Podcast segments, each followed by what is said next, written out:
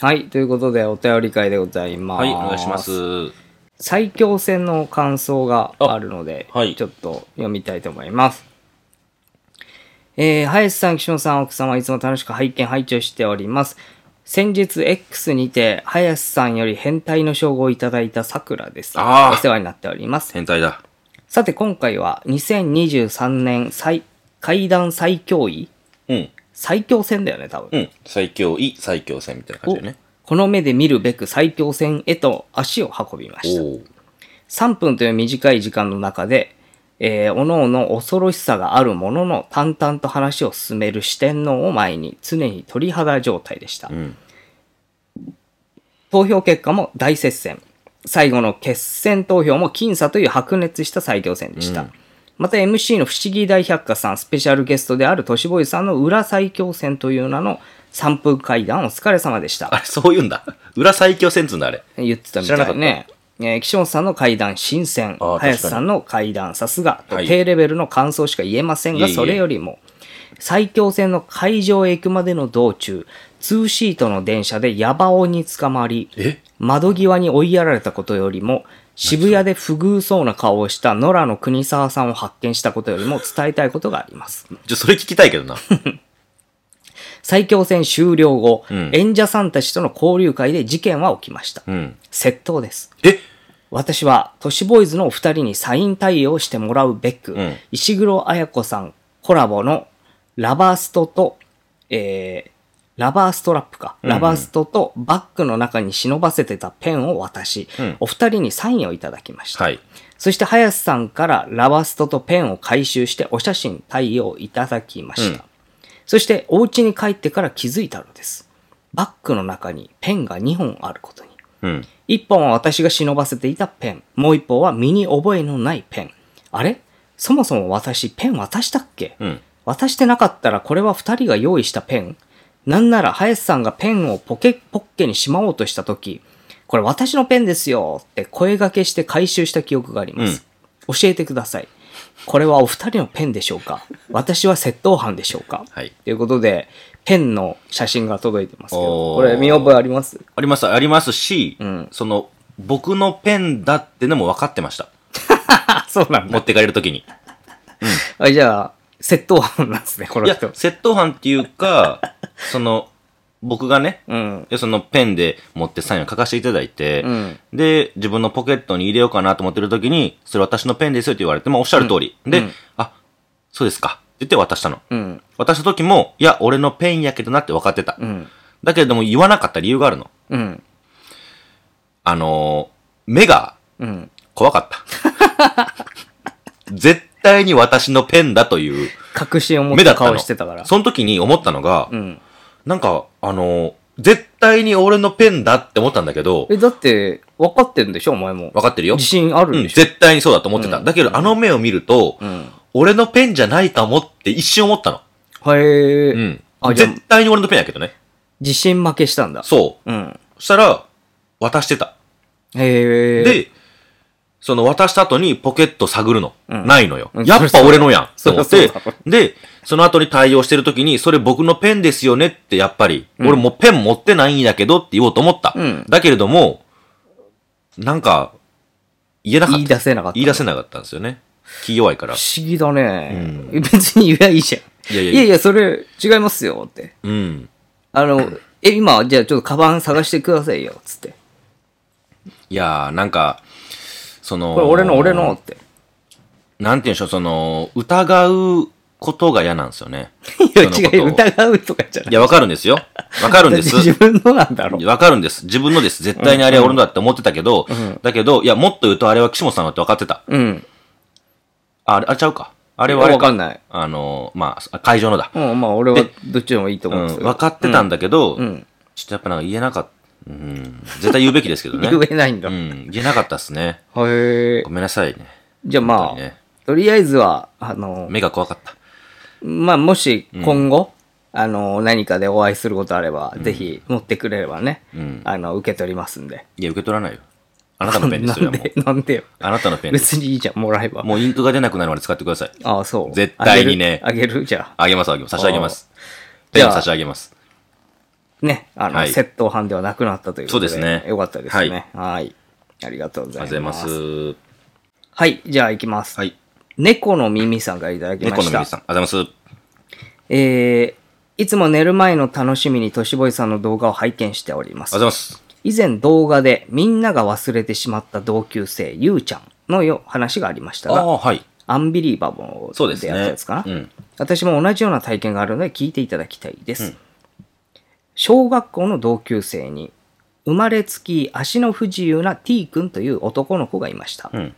T 君は自力で歩けるのですが、階段や坂道などは少し苦手で、そういう場面になると、手をつないであげたり、荷物を持ってあげてね、と先生からよく言われていました。うん。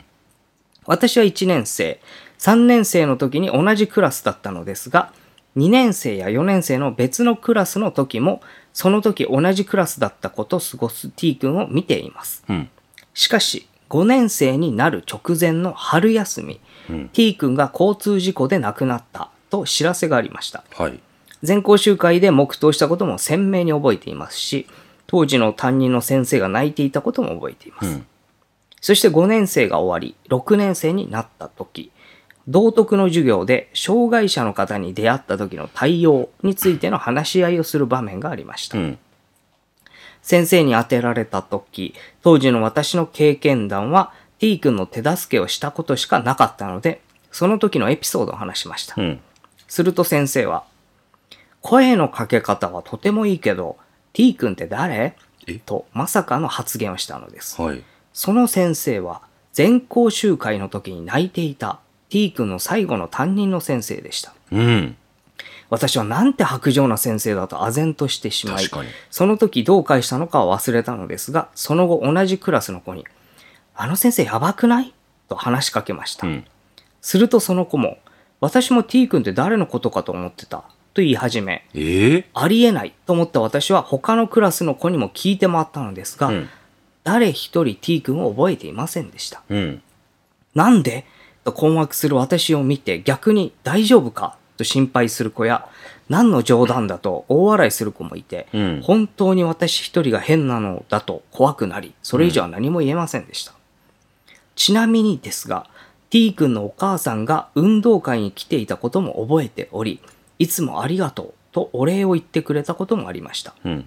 こんなにいろんなエピソードをしっかり覚えているのになぜ誰も覚えていないのか、私の脳が勝手に作り出した妄想なのかさっぱりわからず、時々思い出しては怖くなります。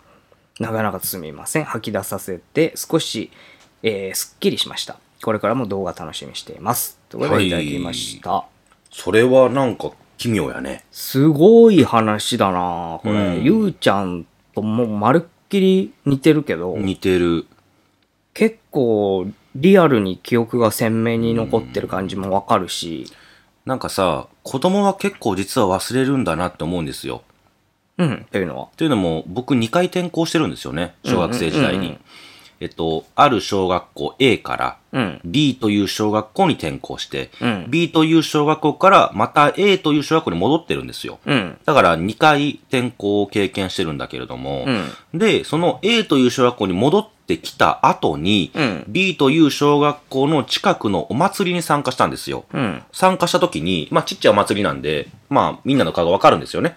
その時にある子供が近づいてきて、うん、まあ同級生ぐらいか子供って、ん同級生ぐらい近づいてきて、早瀬だよねって言われるんですよ。うん、あ、そうだよって言って、どっかで会ったっけって言ったら、あの、あ、横のクラスのと。うん、 1組、2組があった2組にいたと、俺は。二組がで、お前は1組やったよねと、あ、そうそうそうそう、覚えてくれたのありがとうって言ったら、ほら、言ったやないかって言われるんですよ。うん。なんだろうと思ったら、その奥にいた2人は、1組で僕と同級生やったのに、あんなやつ知らん、おるわけないって言ったんですよ。うん、でも、2組のやつは覚えてた。うん、みたいな話があったんですよね。うんうんうんうんだから子供の記憶って、やっぱり次々次々脳に入るから、忘れちゃうこともあるのかなって今思うと思うんですよ。うんだけどもこのケースってさ、先生やない。うん。しかも、そういったような悲しい話もあって、涙もしてるんですよ。まあ普通に忘れないレベルだよね。こういうこと起きた場合って。だって、感情が揺さぶられてる瞬間があるんだから、いいも悪いも。そうそうそなのに、すべて記憶がないっていうのは、うん俺異常やと思うわ。これ。本当に。だからさ、まあ正直、可能性として一う番ん。高そうなので言うと、うんこの、えっ、と、猫の耳さんだっけ、が、記憶違いしてるっていうのが、まあ一番確率的には高そうじゃん。うんそうねの、みんなが忘れてるっていうのと、天秤にかけたとき、うん。まあ一人が覚えてなそのねなんか、はい、わか妄るよ。想だったのか、第三者目線で言うとね。そう、うんっていうのがまあ普通はそうなんだけど、でもここまうでん。エピソードをうん具体的に覚えてるっていうのはやっぱりちょっと妄想だったとしても不思議よね。うんよくこんなのしてたなって思うし、そうね。どこで、どこのタイミングで作り出したのかもよくわかんないじゃん。うん。その時はだってみんなは反応してるっていう記憶なんだよ。うん。その先生も泣いたりとか。そうね。それは実際なかったってことだよね。だから妄想なら。妄想ならね。でもそんなさ、すごくないそれはそれで。その自分一人がさ、うんどこかに遊びに行って、で、どこかとどこかを勘違いしていた。でもうん遊びには行っていたよっていうケースならあると思うんですよ。あるある、それレベルは。ね、う。うんん。どこどこのスーパー遊びてたと思ったけど、実はどこどこのスーパーでちょっと離れてるとこやったわ、場所違いましたみたいな。うんでも遊びに行ったこと自体は確かにあったっていうことだったらあると思うんですよ。うんうんうん。場所が違う。うんだけれども、これって丸々じゃない。そうそう。その、〇〇くんって子はいなかったけれど、〇〇くんはいたよ。その人のことを言ってるのというものでもなく、そうその記憶ごと全てがない。すっぽり。みすっぽりよたいな。で、彼女か彼しかわかんないけど、彼にはあうるん。一、うつ。その、亡くなって泣いたみたいな。うん。いやも いや、おう、手上げもうわみたかいなら。ないです。で、まあまあ、不思議。パラレルワールド系ならあるかなと思うけどね。その、のずっとそっちの方で、うん。違う世界線の方をの学校ずにっと行ってたけど、どっか で違う方に行っちゃって、その人だけがうんうん体験だけを覚えてるみたいなね。うんじゃあ、帰国子女だ。まあそう、そういうことだねパラレルワールドうん。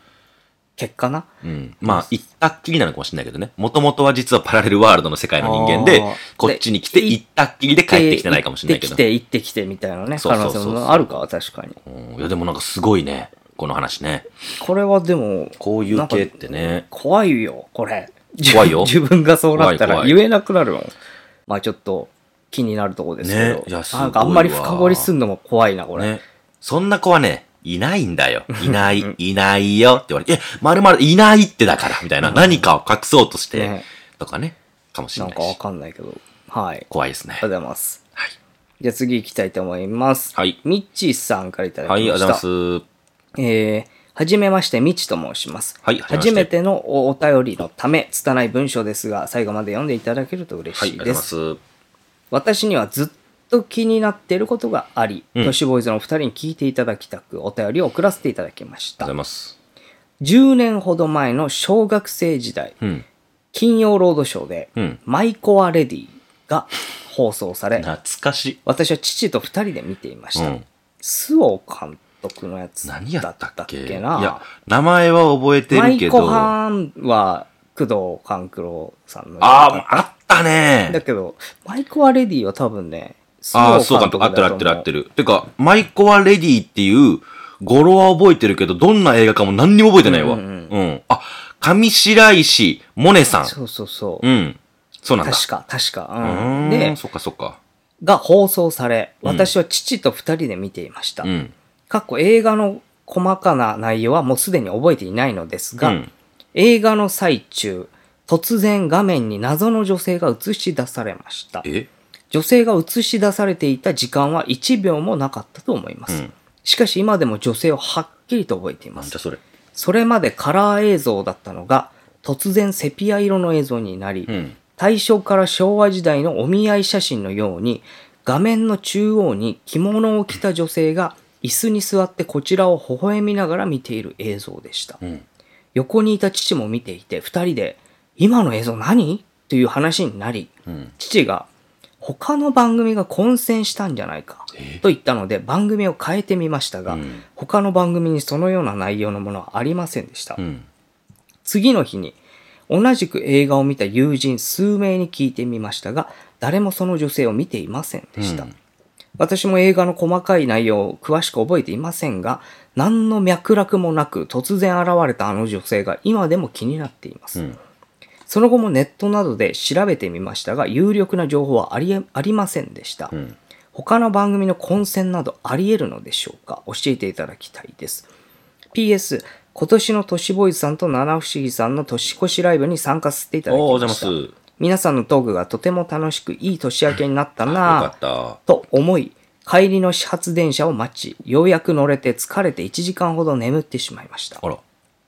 違和感を覚えて目を開けると、不老者のおっちゃんが肩にもたれかかって寝ていました。おう電車の中はガラガラでした。波乱万丈な年明けでした。またライブに参加したいです。これからも応援してます。という、えーいただきました。別でくれよ。なんか、ごっちゃになってまうあわ多分のーね、うんどっちからえっと処理しようかってマイ話ですけど、コアレディに、不老者のおっちゃんが出てたんでしたっけ違う違う違うえ。マイコアレディマイコの上白一門ちゃんの肩にア、レディ、うん。不老者が首を。違う、持たれてない、持たれてない。あのー、不老者出てこない、マイコアレディには。こうなっちゃうから。多分だから嫌だったんですよ。多分ね。二つ話が入っちゃうの。違う違う、だから、頭良くないから俺。寝てる不老者に舞妓が寄りかかってくるなんでやねなんでやねん。なんでそのシーン撮ん ねん。どういう。私、舞妓さんになるって言って。どういう状況かわからないけど何やそれ。何やそれすごい失敗して、電車乗って、んなったんかなわからんけど。まあだからで、もそう、すごいね金曜ロードショー、普通の。うんだから地上波の金曜ロードショーでしょ、だからこれで、正解だけ言わしてもらうと、うんその、もともと映画とかテレビもそうですけど、うんあの、混戦っていうのはありえないんですよ。うん。そもそものテープを渡すんで、うん。その外部から何かが入るっていうのは、うんその編集するときに入ってないと、そもそも入ることは無理な話なんですよ。うん。ね。で、僕も AD やってたから、うんえっとね、テープチェックっていうのがあるのよ。うん。これはまあ映画とかはないけれども、その直前に、例えばだけれども、えー何時から放送される番組があったらば、その番組のテープを入れて、みんなでチェックすんの。うん。で、ここがダメだった、ここあかんねってこう直して、また完璧なものにして、それまたチェックして、チェックし終わったら、それをテープセンターっていう局の中のところに持って行って、そこでもう一回チェックするのよ。はいみんなでね、ちゃんと回るものかっていうテープが。うん20チェック、30チェックそとうそうそう、す作わけ動ですねるか。っていうのを見て、で、あ、ちゃんと作動しますね。正式なテープとして OK ですと。で、どこどこどこどこコマーシャルの枠も取ってますね。はい、OK ですってなったらば、初めてそこでテープを納品するんですよ。うん。だから、その中でミスがあって見落とすのはわかるんだけれども、うんそういった気味の悪い瞬間がふと入って、自分のところだけ混戦でどうこうっていうのは絶対ないです。100%言える、それは。うんうん100%です。うんこれは、うん99%とかじゃなくて。うん。うん。 100%言えるんですよ。うん。だから、混戦じゃないし、テレビの不具合とかじゃない。うん。これが正解じゃあ。 いや、まあ正解というか。これは正解ですだだからそれそうがやない何というだったのかっていうことになるんですけど。だから、もしかしたらよ、ん本当にもしかしたら、その瞬間だけ、そのテレビ本体の、うん。テレビ局とかじゃなくてね、うんうんテレビ本体の具合が悪くなって、ちょっと色が落ちたりとかうん。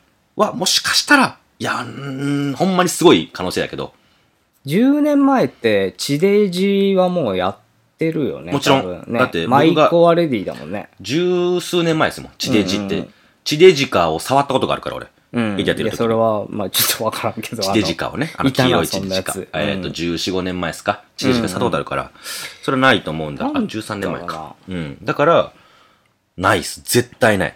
昔、海外では、ジャックされたっていう事件があったりしたんだよね。あありましたテねレビ番組自体が。うん気味の悪いねその海外の、うんその、ハッカーみたいなやつに乗っ取られてってありましいたうね。のはあったんだけど。動画が数秒間、数分間だけね、うん違うものに変わるってそいうう。そう。だまあ、やるんだとしたらさ、それもさ、んもしかしたらできるのかもしれないけど、その1秒にも満たなういん。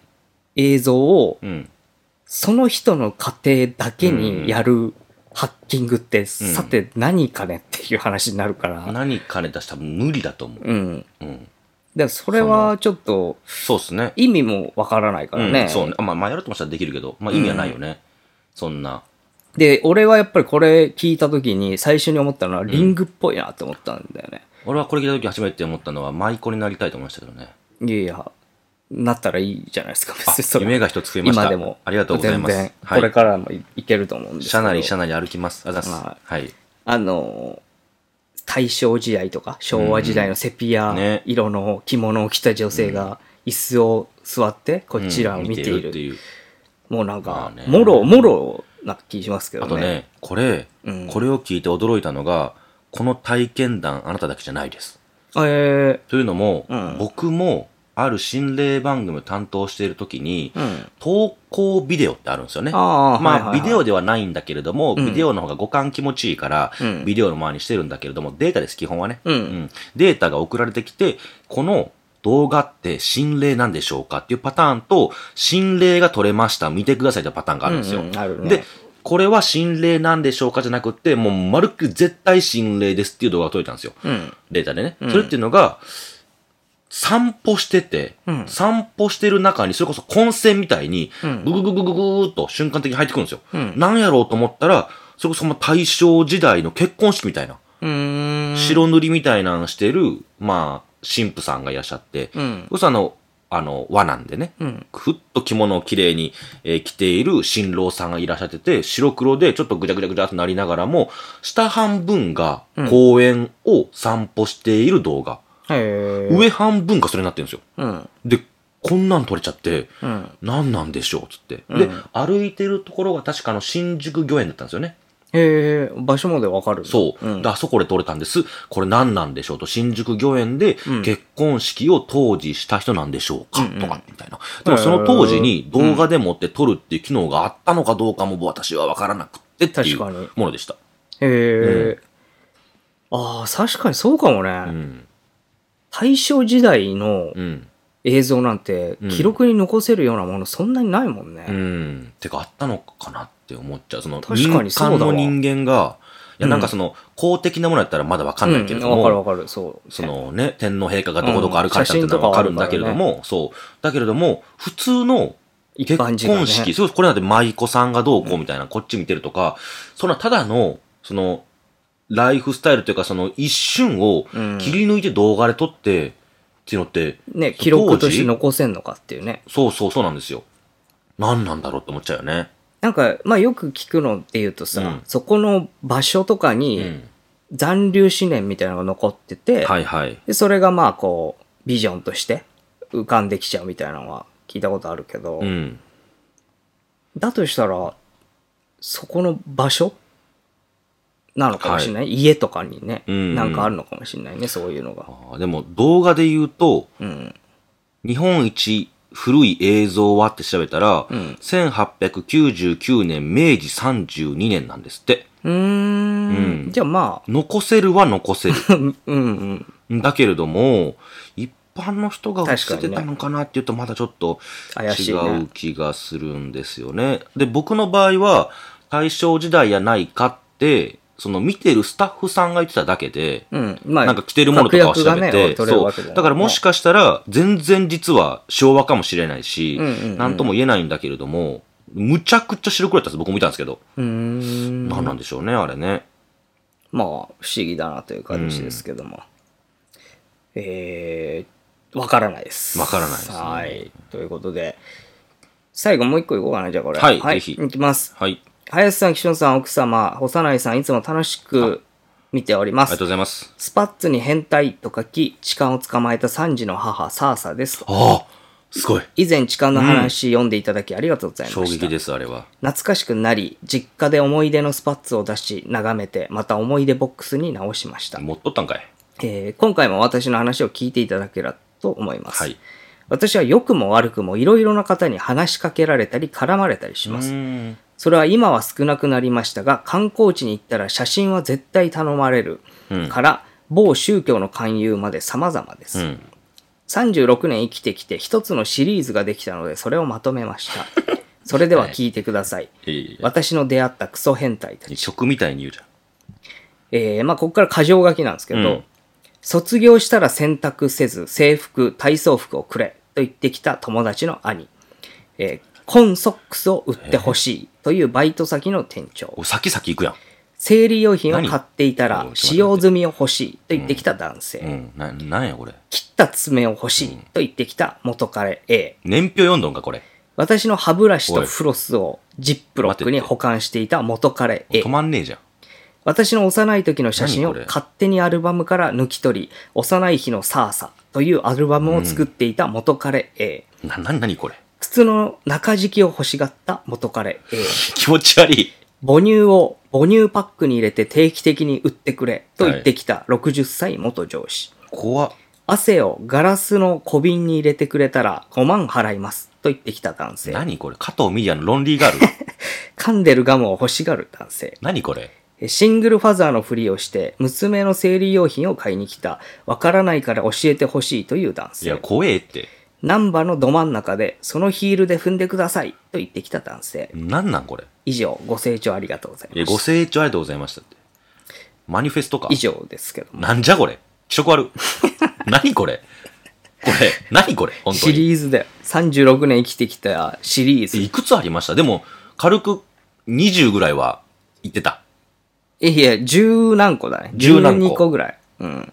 あ、12個あ、うんもっと言ってると思ってたわ。なんかさ、それって、彼女も悪いんじゃない、いや、だだから、でもこういうのって本当同じ人に行くんだよね。そう、行く行く。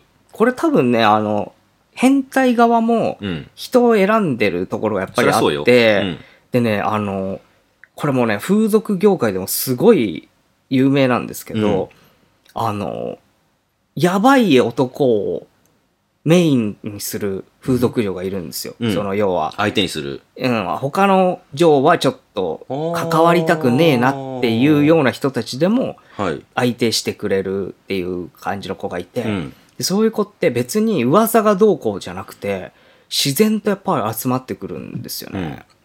でっていうことは多分その何かを感じるんでしょうね、うん見た時に写真なりプロフィールなり、うん文字なりなんかしらをし見何てかあるんだ。神感じ取るんだと思うんですよ。奈川にさ、ある風俗嬢が、風俗店があって、うん。そこのまあ、嬢に聞いたんですけど、うん。あの、多分ね、これをモデルにしてんじゃねえかって言ってたんですけど、うん。あの、竜が如くっていうゲームがあると。あるね。うんでそれに、サイドストーリーっていうのがあるんですって。うん。なんかメインのストーリーとは別関係ないに、ねやらんでもいいけども、まあまあ、やっとこうと。物語がありますよみたいな。うんその中で、無敵の男みたいなうん。サイドストーリーがあると。うん。でそれって何かっていうと、あの、SM クラブに、うんその M 男が行くんだけれども、うんどの S 嬢にむちゃくちゃやられても、うん全然もう何も聞かんと。うん。だから俺に何か衝撃を与えてくれって言って、うん。あの時の自分に戻りたいんだって言って、その、まあ、無敵の男みたいな男が、うん。あのー、桐生って言うんでしたっけね。うん。桐生主一馬役の、うんあの、そう、桐生一馬に、あの、喧嘩を売ると。うんお俺に痛みを与えてくれみたいな感じで。で、ボコボコにするんだけれども、全然ダメージが、まあ、食らわない食らわないとううんん。で、結局最終的に、元自分が行っていて探した、その S 嬢を見つけて、ボコボコにされて気持ちいいって言ってクリアみたいな。うんうんあるんですけど、それのモデルが、多分神奈川のある男なんですよねって言うんですよ。へえ。で、もう本場かどうかわかんないけど、うんその男もいろんなとこに行って、うん。あのどこどこのとこに働いてた S 嬢に食らったあの痛みだけが俺に痛みを与えるって言って、うんその女の子を探してるんだって言っていろんなとこ回って行って、うんバッチバチやられるんですけど、もう無反応なんですって。へえ。あの女の子しか私にって言って今探し回ってるっていう、流しの。まるっきり同じなんですよ絵がいるんだ。んんそう。な、流しの無敵の男が。気持ち悪いけど、まあまあ、でも悲しい人生だね。確か刺激だけを求めて生きていくっていう。に。で、多分やめられてるんですよね、って言って S 嬢の方。まあそうだろうね。そんな。探してもいないんだから結構そんなに長いことやってないからねうんで。もその子を名前を変えているんじゃないかって言って、顔を変えているんじゃないかって言って、うん似たような子を捕まえては、ちょっとやってくれって言うんだけれども、違う。未だに見つからず、生傷だけが増えていくみたいはあ。な。なんか、怖いいっいすわ話ですね。動画やねこれうん気持ち悪いでしょ。でもこの人すごいね。これ、俺、俺の中で結構きついなって思ったのはね、うんあの、誰歯ブラシとフロスをジップロックに保管してる元カレは、ちょっと、や、やだな。その子のことですよね。んそうそうそうその子のそことですよう。うね。ーなどん。なんでいや、気持ち悪いな、これ。ういうことその、俺の中ではすごいきついな、こ歯れ。ブラシとフロスをうん。常に持っていて、彼女違のうやつ違をう違う、使ったやつってことでしょ。うん。うん。別にいいじゃん。うわーってなったな。それを、その彼女が例えば口汚れた時とかに持ってて、うんあ、これあるよって渡すってこと違うと思うよ、多分。保管してるだから。ああ。コレクションにしなんかてるってことだよね、多分。全然いいじゃんって思っちゃうけどうわーですね。そうっすか。うん。いや、別に全然いいと思うけど。 まあ、お前はそんなに来なそうだね、この辺全部。あ、いいじゃん。いやどれがあと、他は。まあ、俺は、母乳パックもちょっと気持ち悪いななんとす思ったかけ母ど、ね。乳パックって。母乳を母乳のパックに入れて、定期的に売ってくれって言われた。母乳パックはちょっと検索されちゃった。うん。母乳パックに、まあ、母乳入れを、てだからなんかパックに入れてってことでしょ。うんうんそれを、定期的に売ってほしいと。それ六知らない男よね。六上司。あ元上司。つい60歳の。 いや、旦那とかやったらまだわかるけど。いや、わかんんかい。いやいや、わかるでしょ。いやー、わからんいね。やいやいやいや。何わしわてんかるでのしょっ。て思うわ。いやいや、あの、僕、母乳飲みたいんで。うんあと、あの、おっぱいプリンでしたっけうん。うあん。れ作りたいし。これでもさ、うん。汗を小瓶に入れうてん。くれたら5万払いますって言ってきた男性とかさ、うんえ、すごっあの、みんなお金出すんだね。だし、え、これ結構儲かんじゃないいや、もっからあれですけど、結構、際どい人に好かれやすいんですね。うんすごくね。中敷きがどうこうとかもそうですし。まあ元彼映画ちょっと結構多かったけど、うん。それ以外からもかなり来てるもんね。スーパー、あの、断密さんに近い顔なんじゃないなんで なんか普通の子じゃないと思うわ。なんで断密に近いとなんのえ、壇蜜さんってなんか元彼がすごいいろいろちょっと変わった人が多いっていうし、壇蜜さんみたいななんか男のうん。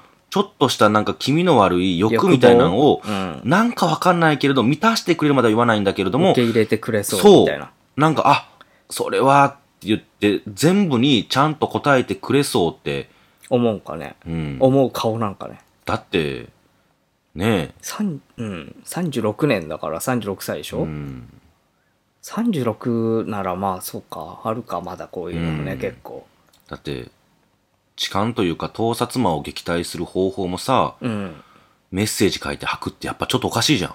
うんやり方が。まあまあ確かにねだから、そもそも多分、うんなんか受け入れてくれそうっていうちょっと変な器のでかさというか、確かにそういうなんが、この人がどういう人が見たいもんねだからうん。今度さ、うん、うん、ご飯食べない みんなで一緒に。 あのご飯食べたいよね。いいし、うん。あの写真うん。自撮りの写真撮って、うんあの送ってきてもいいしなんでやねん。飯食えいいやろ。 なんか中華料理でさ、うん中華街にさ、すごく美味しい餃子出してくれるとか知ってんすよ。うんそこ行きませんみんなで。まあ変なやつ作るかもしれないけどあ まあね、はいそこにね。まあ、ちょっと変な話になりましたけども、えーすごいあねりがとうございます。ということで、今回はこんな感じかな。はいえー我々、えー X やっております。そちらで最新情報は得てください。都市ボーイズで検索してください。はえーブログもやってます。過去のアーカイブはそちらに全部ありますので、そちらで聞いてください。